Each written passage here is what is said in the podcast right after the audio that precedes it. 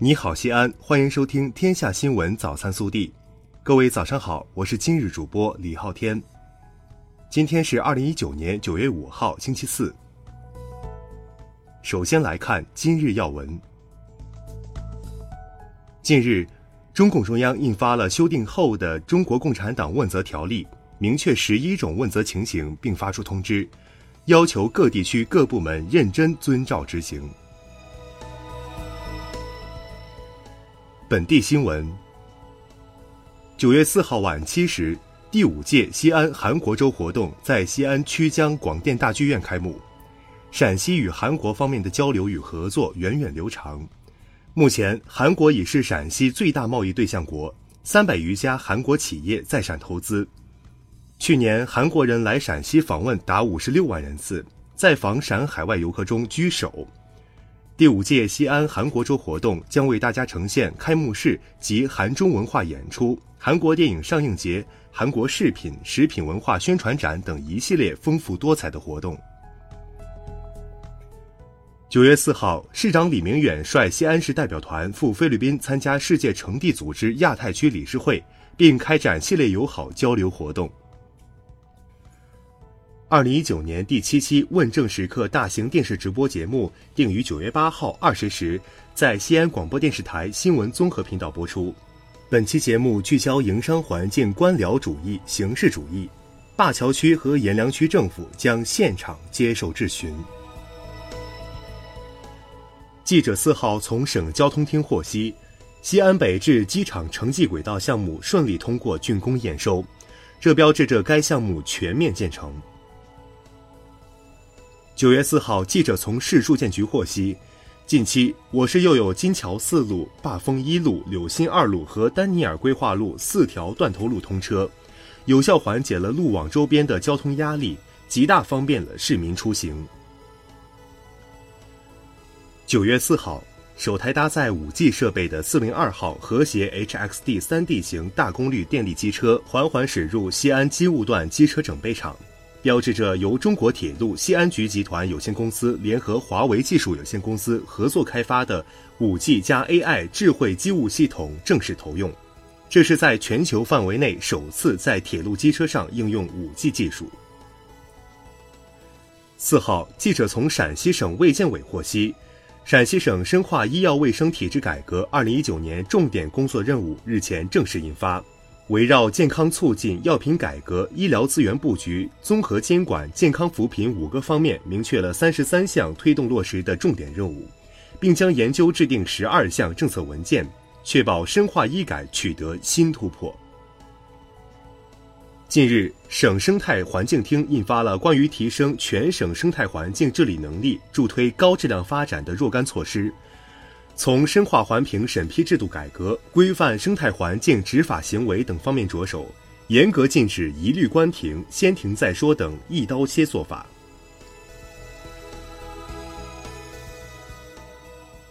暖新闻：山西一两岁的小女孩迪迪近日被狗咬掉了半只耳朵。由于残耳回植无法存活，西安医生当机立断，连夜通过手术将残耳的皮修薄后覆盖创面，既充分利用了掉落的组织，又能够保护伤口快速愈合。未来将给孩子再造一个漂亮的耳朵。国内新闻：中国国务院总理李克强四号主持召开国务院第三次全体会议。决定任命贺一诚为澳门特别行政区第五任行政长官，于二零一九年十二月二十号就职。在外交部九月四号例行记者会上，有记者就华为发表声明，回应美国针对华为进行新一轮窃取商业秘密刑事调查一事提问。对此，外交部发言人耿爽表示：“我们敦促美方停止泛化国家安全的错误做法，停止对中国的蓄意抹黑和指责。”停止对中国企业的无理打压。当地时间九月四号上午十一点十九分，新西兰罗托鲁瓦市发生一起涉中国公民重大交通事故。经驻新西兰使馆向当地警方核实，事故大巴共载有二十七人，其中中国游客二十四人，当地司机一人，导游两人。目前已确认六名中国游客遇难，数人受伤。近日，教育部、国家卫生健康委与各省区市人民政府和新疆生产建设兵团签订《全面加强儿童青少年近视综合防控工作责任书》，力争儿童青少年总体近视率每年下降百分之零点五以上。记者四号从文化和旅游部获悉，未来五年，中国农业银行将提供一千亿元意向性信用额度，用于加快推进全国乡村旅游重点村建设。促进乡村文化和旅游产业提质升级。九月四号上午，在印度尼西亚巴黎召开的国际冠牌委员会第七十届国际执行理事会全体会议上，公布了二零一九年世界灌溉工程遗产名录。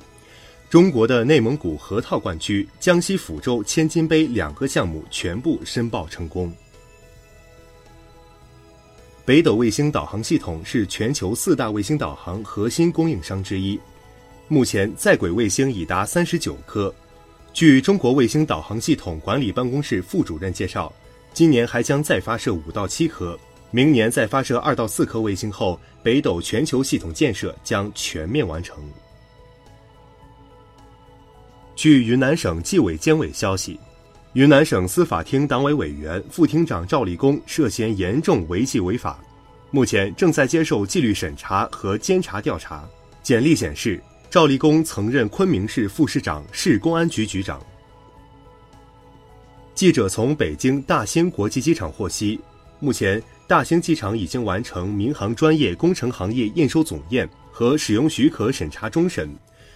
九月十五号前将具备正式开航的条件。四号，东方航空公司南京至厦门航班，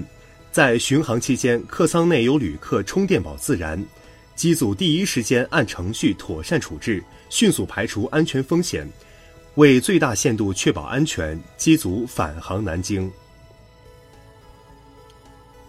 中国队四号在男篮世界杯最后一轮小组赛的生死大战中，以五十九比七十二不敌委内瑞拉队，三场小组赛一胜两负。无缘十六强。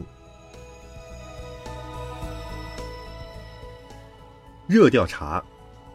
近日，一名大一女生的求助贴走红网络，她希望母亲给自己每月四千五百元生活费，但却遭到了拒绝。她觉得很委屈，认为一个月两千元的生活费根本不够花。